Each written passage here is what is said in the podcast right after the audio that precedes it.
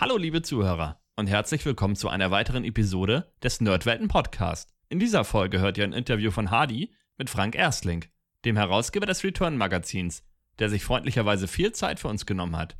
Wir wünschen euch viel Spaß beim Hören und denkt dran, dass ihr uns auch auf Facebook, Soundcloud, iTunes und YouTube finden könnt. Herzlich willkommen beim Nerdwelten Podcast. Hier wollen wir uns über all die schönen nerdigen Dinge dieser Welt und insbesondere über Retro-Videospiele und Computerspiele unterhalten. Also macht's euch bequem, spitzt die Ohren und dann viel Spaß mit der heutigen Folge.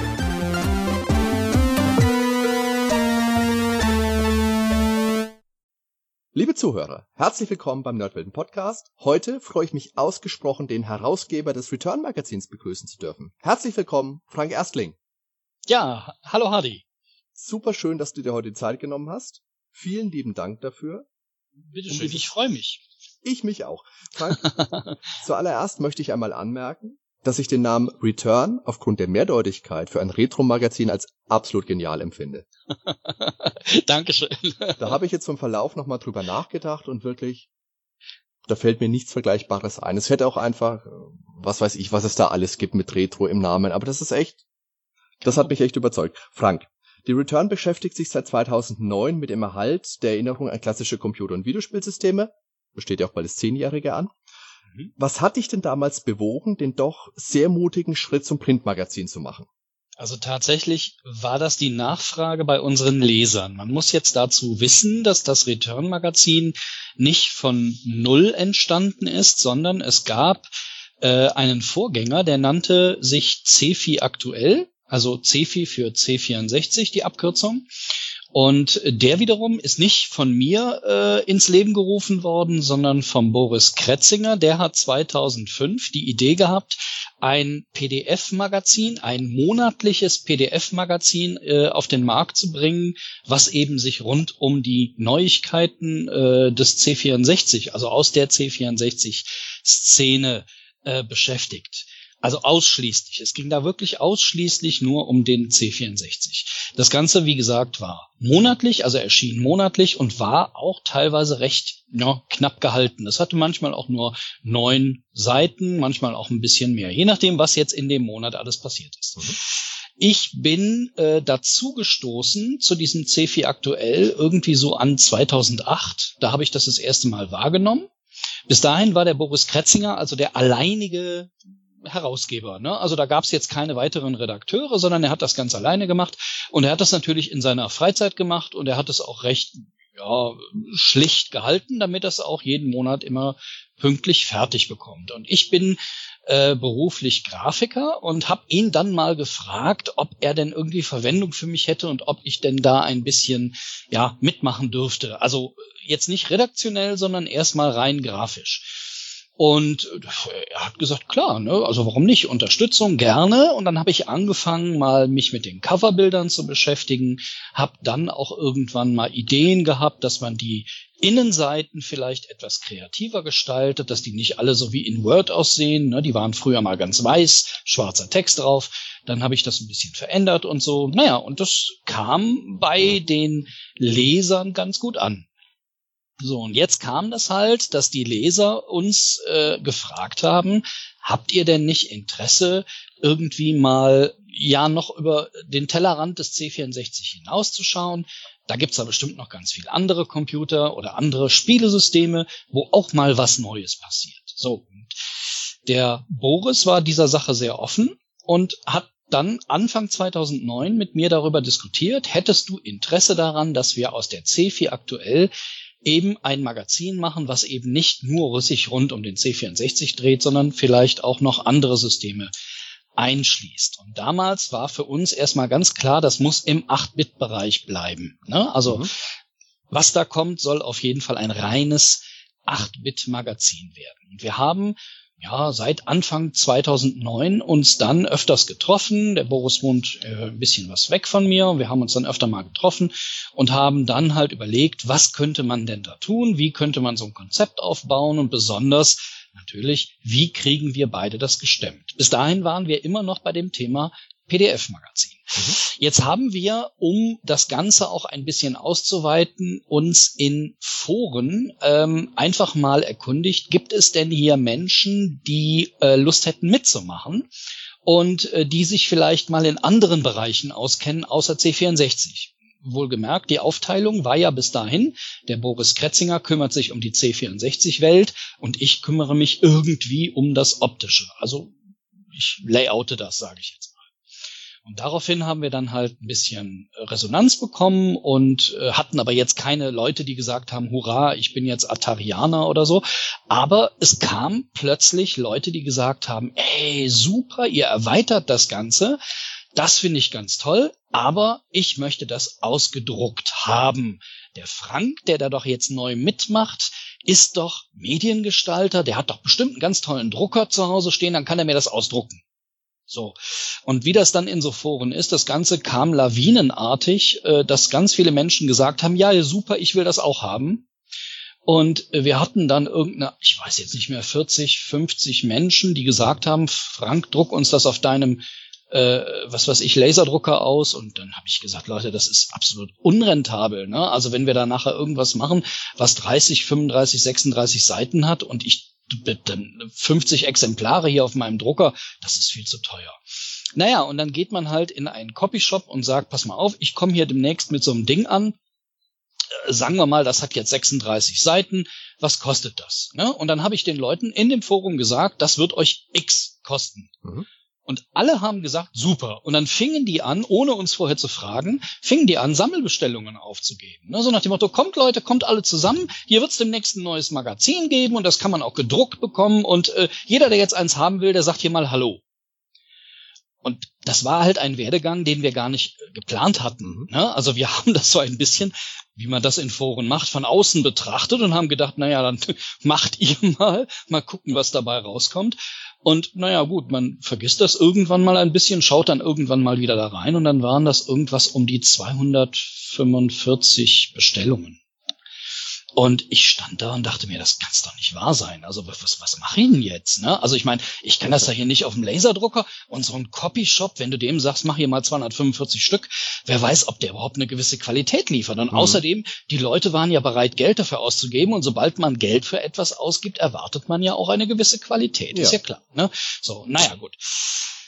Um das jetzt ein bisschen abzukürzen, natürlich bin ich dann, weil ich es ja beruflich gewohnt bin, auch mal in eine Druckerei gegangen. Und die haben natürlich gesagt, hör mal, mit 245 kommst du bei uns nicht weit, also 1000 müssen das mindestens sein. Ne? Und dann gab es einen Preis. Ja, und dann haben wir das auch irgendwann angekündigt, haben gesagt, so, liebe Leute, was haltet ihr denn davon? Ihr macht mal weiter eure Bestellwut. Ne? Ich bin davon ausgegangen, weil das ja bis dahin nur ein einziges Forum war, wenn ich das jetzt in anderen Foren bewerbe, dann bin ich 1000 Stück ganz locker los. Ne? Wenn das hier schon 250 sind fast in dem einen Forum, dann brauche ich ja nur ein paar andere Foren ansprechen. Naja, und äh, ja, wir kamen dann irgendwann auf einen Stückpreis und wir hatten noch irgendwann mal eine, eine Seitenzahl, dass wir gesagt haben, okay, wir machen das auf so und so viele Seiten.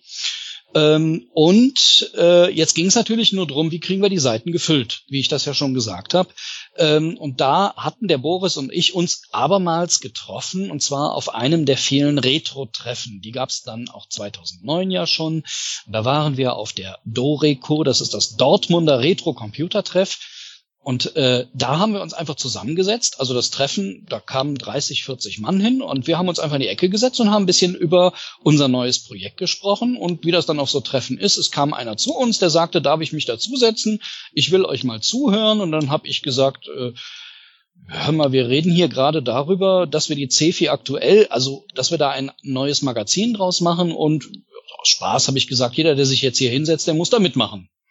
Und da hat der gesagt, ja, ich höre mir das mal an, mal gucken. Und der setzte sich dazu und der blieb auch bei uns und hörte auch die ganze Zeit zu und irgendwann sagte er, da gäb's etwas, was ich übernehmen könnte.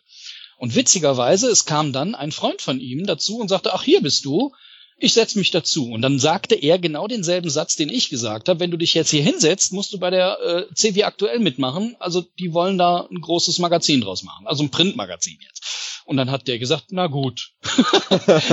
und innerhalb von wenigen Minuten hatten wir plötzlich zwei neue Redakteure. Und witzigerweise auch beide, die nichts mit äh, C64 so hatten, sondern der eine, der war halt eben im Arcade-Bereich und der andere war Atarianer. Mhm. Ja, und äh, so fassten wir halt den Mut, das war jetzt so Mai, Juni 2009, und so fassten wir halt den Mut, dass wir da auch wirklich ein Printmagazin draus machten. Ne? Das Ganze hat, das erste Magazin hat sehr lange gedauert. Also wir haben fast ja, ich glaube, fünf Monate haben wir im Endeffekt daran gearbeitet, aber es gab ja vieles zu überlegen. Ne? Was, was für ein Name, das hast du eben schon gesagt. Was kriegt das Teil für einen Namen? Wie kriegen wir überhaupt einen Namen hin, der so neutral ist, dass er jetzt nicht Retro heißt, mhm. weil das Retro-Magazin gab's schon. Und äh, dass er jetzt nicht Retro heißt, sondern was könnte man noch machen? Und die Geschichte des Namens ist eigentlich eine ganz witzige. Okay. Und zwar saß ich vor meinem C64 und habe überlegt, was verbindet alle alten Computer? Und das war halt die Enter-Taste, die damals nicht Enter, sondern Return hieß. Mhm. Ja, das war das, wo ich mir gesagt habe, früher hieß diese Taste Return, heute heißt die Enter. Und das ist das für mich, dass das Teil alt ist. Und da kam der Boris Kretzinger und sagte das, was du jetzt meintest, und sagte, das ist ja genial. Das Ding ist ja doppeldeutig. Das hat ja auch den Zurück, weil wir uns mit den alten Geräten heute noch beschäftigen. Ne? Mhm. Und so haben wir gesagt, okay, das Teil nennen wir einfach jetzt mal Return. Ja, und dann haben wir dann auch angekündigt, dass das irgendwann im September irgendwann rauskommen wird und die Leute haben fleißig bei uns bestellt. Und ich habe angefangen, ja, in einer Excel-Liste erstmal die ganzen Leute aufzufassen, habe gesagt, passt auf, gebt mir mal eure Adressen, ne, damit ich dann mit euch da auch drüber reden kann, damit ihr das auch bezahlen könnt und, und, und. Ja, und dann im September 2009 war dann die erste Ausgabe des Return-Magazins mit 48 Seiten, war dann da. Frank, ganz faszinierende Geschichte.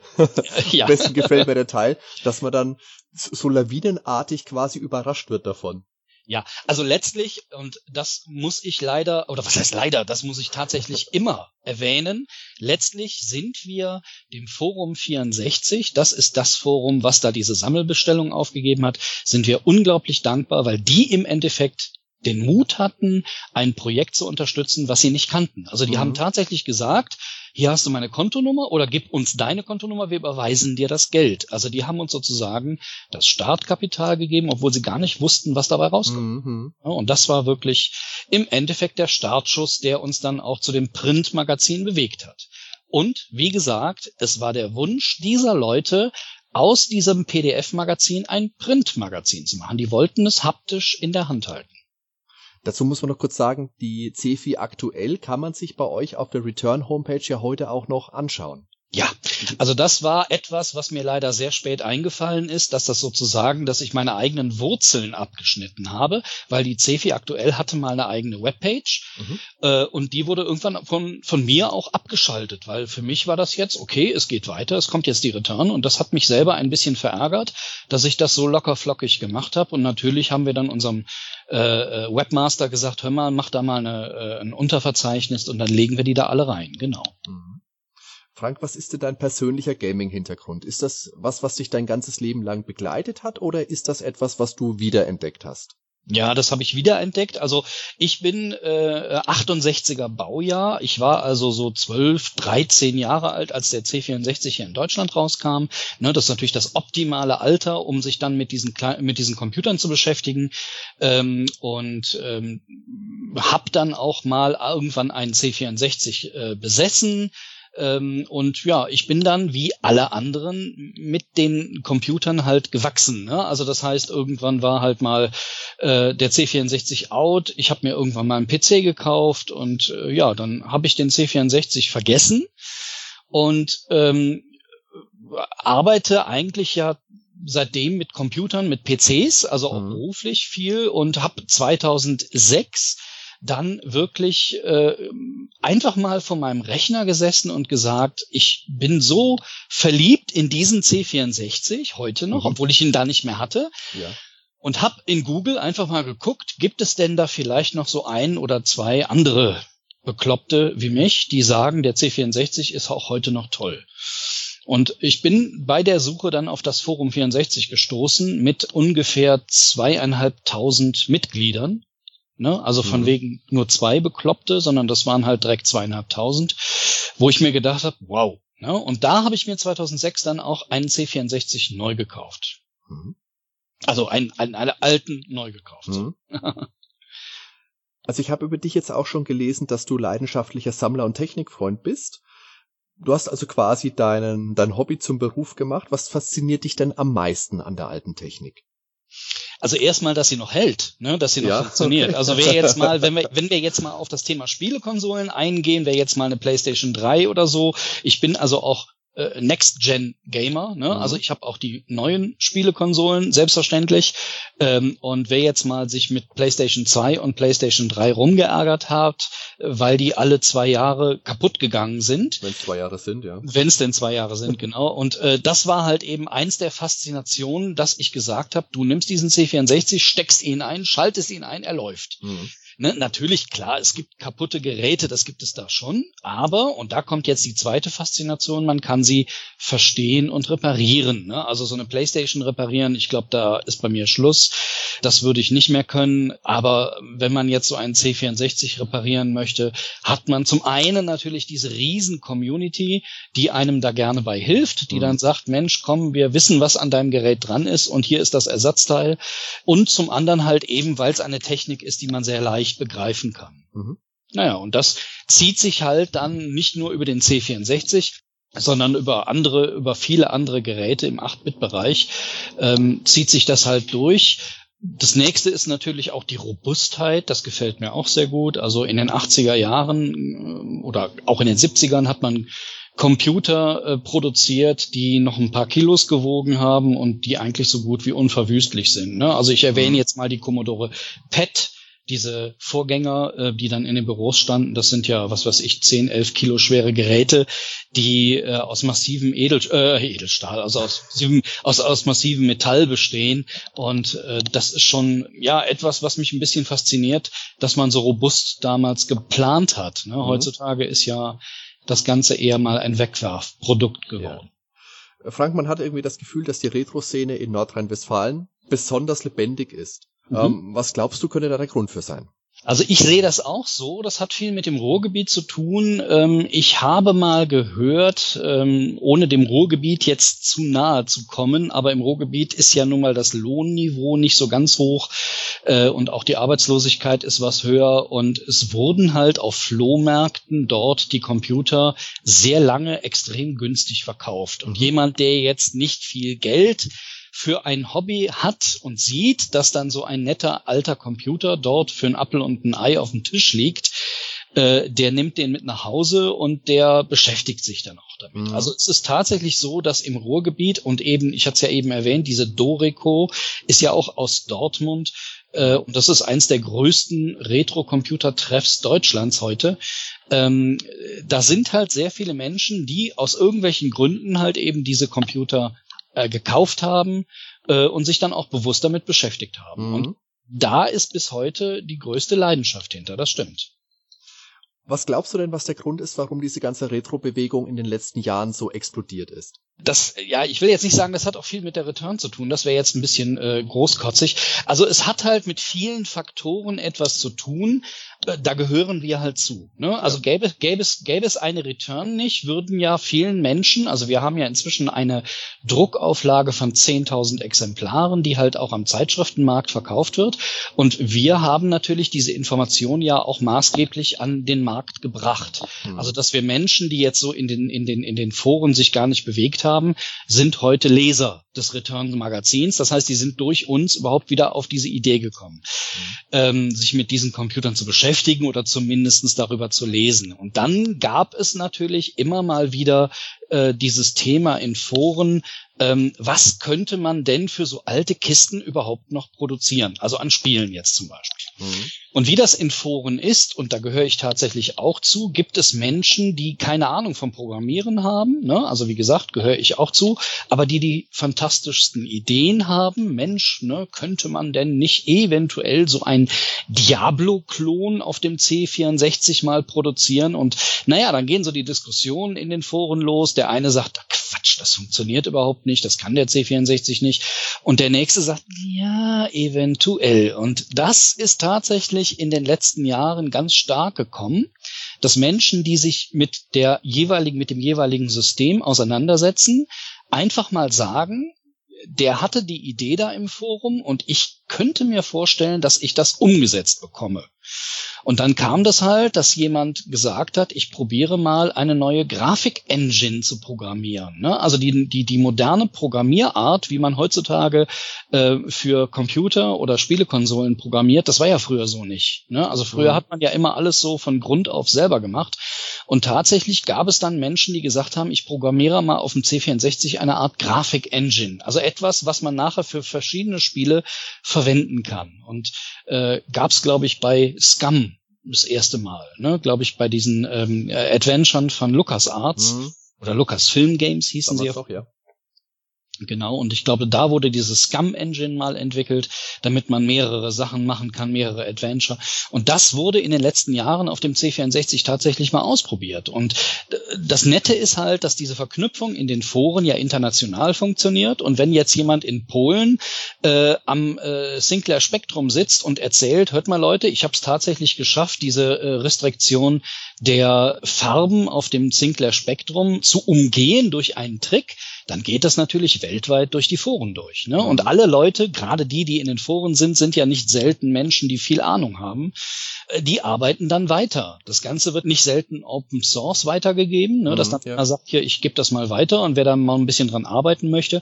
Und so entstanden dann plötzlich, und das war auch der, der Glücksgriff für die Return, entstanden plötzlich Menschen, die mich anriefen oder anmailten und sagten, hör mal, ja, Return, du, du, du redest hier über äh, alte Computer, ich habe da mal ein neues Spiel programmiert, interessiert dich das? Und dann habe ich gesagt, ja klar, natürlich, her damit.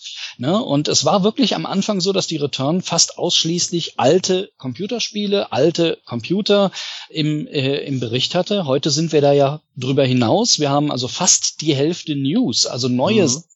für klassische Systeme. Einfach weil das immer mehr wird. Und die schaukeln sich halt, wie das halt bei guten Programmierern ist, die schaukeln sich in den Foren hoch. Der eine hat das gemacht, der andere sagt, hm, wie hast du das denn hinbekommen und probiert's auch und bekommt vielleicht was Besseres hin. Und die arbeiten eng zusammen. Ne? Und das, dieses Netzwerk, glaube ich, macht den Hype um die Retro-Rechner immer größer. Also es gibt die einen, die es können, die wissen, was sie da machen, und die anderen, die vollkommen fasziniert sind, weil sie sagen, wie hat er das hinbekommen? Da ist natürlich die Demoszene auch immer treibende Kraft. Die nächste Frage hast du jetzt eigentlich mehr oder minder schon beantwortet. Die wäre nämlich gewesen, warum steht die Return deiner Meinung nach bei ihren Lesern so hoch im Kurs? Du hast jetzt viel schon über die Community erzählt. Es wird bestimmt da ein sehr wichtiger Faktor für sein. Aber kommt da vielleicht noch was anderes dazu, Frank? Also ich behaupte mal, dass wir sehr bodenständig sind. Also wir sind jetzt kein, also die Return äh, hat ja keinen Verlag im Hintergrund, sondern da steht eine Person hinter, das ja. bin ich, die das Ganze finanziert und ich gehe mit diesem Thema sehr offen um. Ich weiß, das macht man in der Geschäftswelt nicht, aber das ist genau das, warum ich es tue, um halt unseren Lesern klarzumachen, ich zock euch hier nicht ganz viel Geld aus der Tasche und reib mir jetzt die Hände und nach mir die Sinnflut, sondern wir versuchen halt unseren Lesern klarzumachen, dass wir eine, und darum haben wir ja diesen Subtitel Faszination für diese klassischen Computer mhm. und Konsolen haben. Und wir möchten diese Faszination gerne weitergeben. Natürlich gibt es Menschen, die sagen, ist mir vollkommen Latte, deine Faszination. Ich lese mir das Returnheft durch. Wenn es mir nicht mehr gefällt, schmeiße ich es weg. Aber wir haben tatsächlich viele Leser, die diese Faszination mit uns teilen. Also wir mhm. gehen ja auch an den Leser ran. Also wir sind ja jetzt niemand, der sagt, äh, ja, hör mal, ich sitze hier in meinem Büro und du darfst mich hier nicht anrufen oder äh, ich will auch nicht von dir angefasst werden, sondern weiß ja vielleicht, wir gehen auch auf die Gamescom, wir gehen auch auf Börsen, wir gehen auf Veranstaltungen. Wir sind jetzt äh, kommenden Samstag schon wieder auf einer Veranstaltung. Und das machen wir halt, um diesen Kontakt zu den Menschen dort zu haben, die jetzt mhm. vielleicht irgendeine Frage zu, äh, an uns haben. So von wegen, hör mal, ich wollte mal mit euch reden.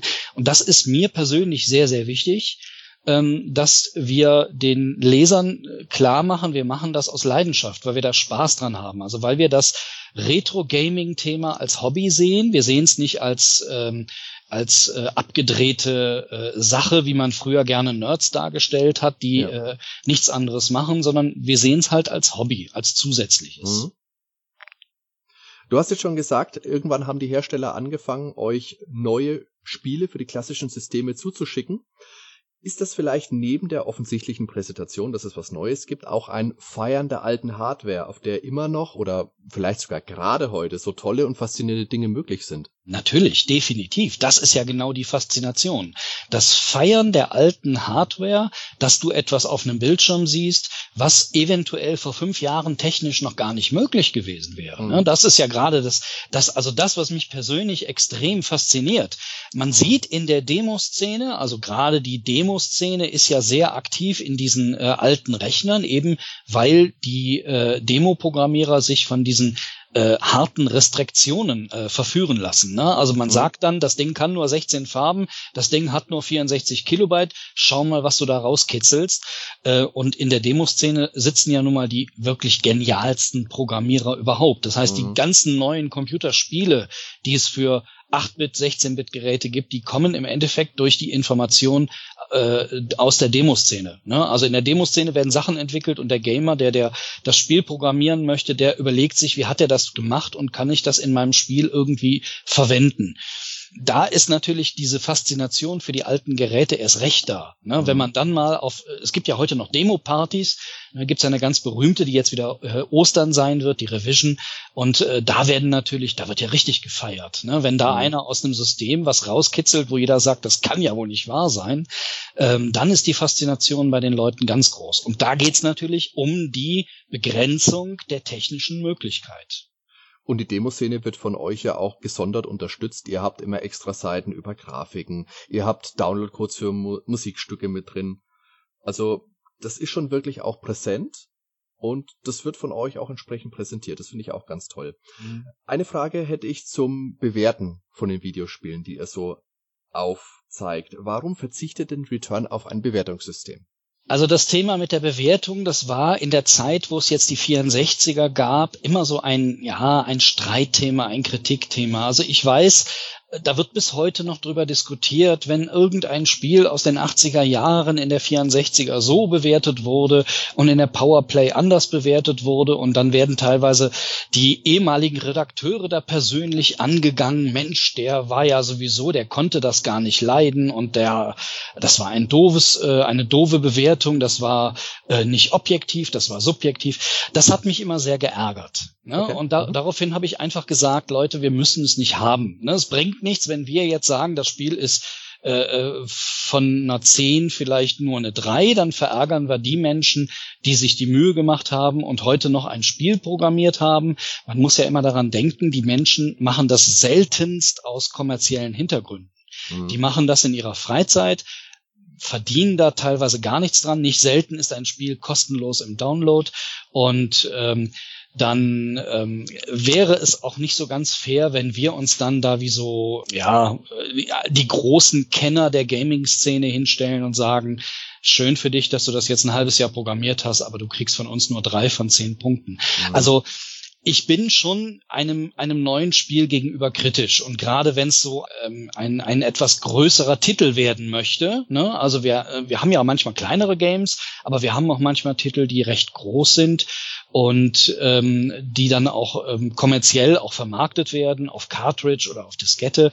Und da sind wir dann schon mal ein bisschen kritisch. Das müssen wir auch sein. Ne? Das mhm. ist klar. Man kann jetzt dem Leser nicht sagen, oh, guck mal hier, wir sind so froh, dass das überhaupt einer gemacht hat und deshalb jubeln wir alles hoch. Aber das macht dann der Autor in seinem Text. Also wir gehen nicht hin und sagen, äh, wir machen jetzt eine Bewertungs äh, Ecke, wo wir dann alle gemeinsam sagen, das Spiel ist Mampf oder das Spiel ist super. Ähm, das, das wollen wir dann dem jeweiligen Autor überlassen, dass er auch ein bisschen kritisch auf diese ganze Sache schaut, aber ruhig auch mal bewerten darf, wie viel Arbeit haben die Leute denn da reingesteckt.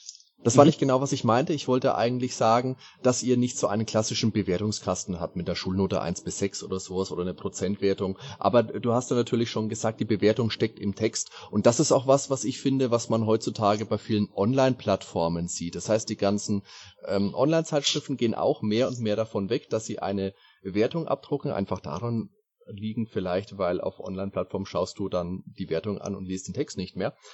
Aber wie gesagt, ich finde, in der Return kommt es trotzdem gut rüber. Auch mhm. ohne jetzt eine, eine Zahl vor sich zu sehen. Genau. Hast du dir aber mal Gedanken gemacht, wenn die Return schon in den 80ern oder frühen 90ern auf den Markt gekommen wäre, wie sie dann vielleicht ausgesehen hätte, was dann vielleicht anders gewesen wäre? Naja gut, also in den 80ern wäre die Return ein Magazin wie eine wie ein heutiges äh, PC-Magazin. Ne? Also mhm. ähm, Computerspiele-Magazine der 80er waren ja die Magazine, die über die aktuellen neuen Spiele berichtet haben.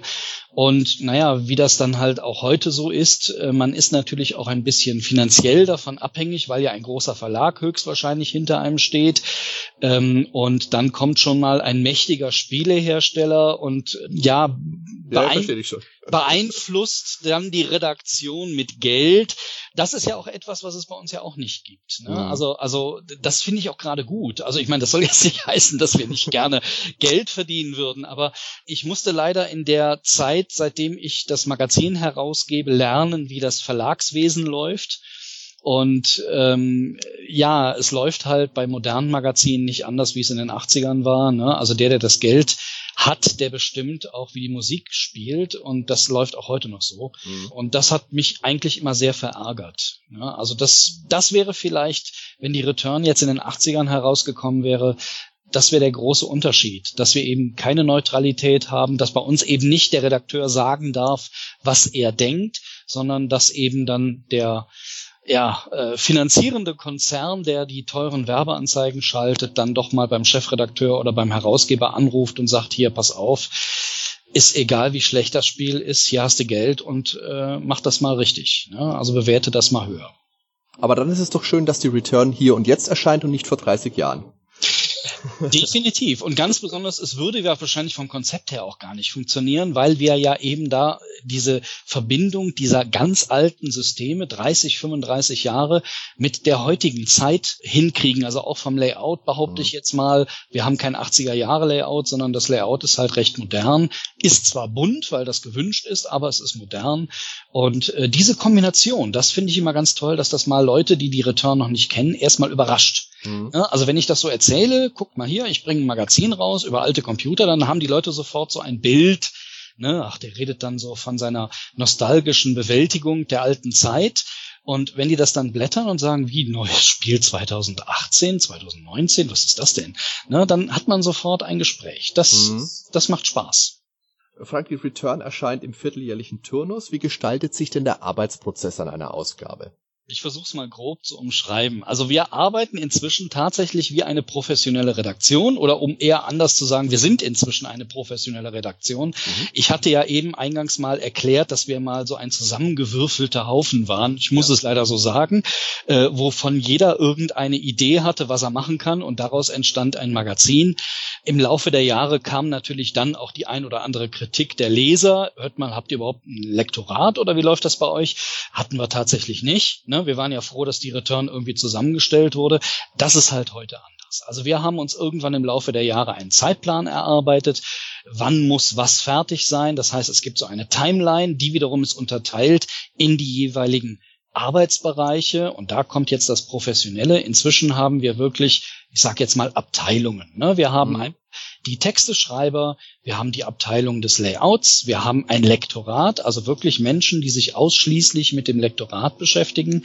Ähm, wir haben Menschen für Facebook, wir haben Leute, die ähm, zum Beispiel Gastredakteure betreuen. Also auch das gab es eine Zeit lang bei uns gar nicht. Wenn jetzt einer von draußen kommt und sagt, hört mal, ihr kennt mich nicht, aber ich würde gerne mal für euch einen Bericht schreiben. Ne, der rutscht ja dann mit seiner Idee äh, in ein funktionierendes Redaktionssystem, aber hat ja natürlich selbstverständlich gar keine Ahnung, wie das funktioniert.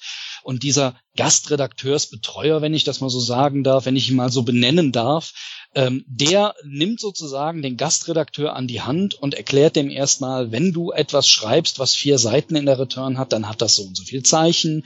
Dann erklärt er dem den Lektoratsablauf, ne? also wie das Lektorat passiert. Bei uns werden die Autoren in die Korrekturen eingebunden. Also wir machen da kein Lektorat, dass wir sagen, so jetzt her mit dem Text und dann gehen wir da mit der, mit der Heckenschere durch sondern der ursprüngliche Autor wird da immer ein bisschen eingebunden, damit wir ihn auch respektieren. Mhm. Das passiert dann halt auch nachher im Layout und äh, das ist halt eine große Zusammenarbeit.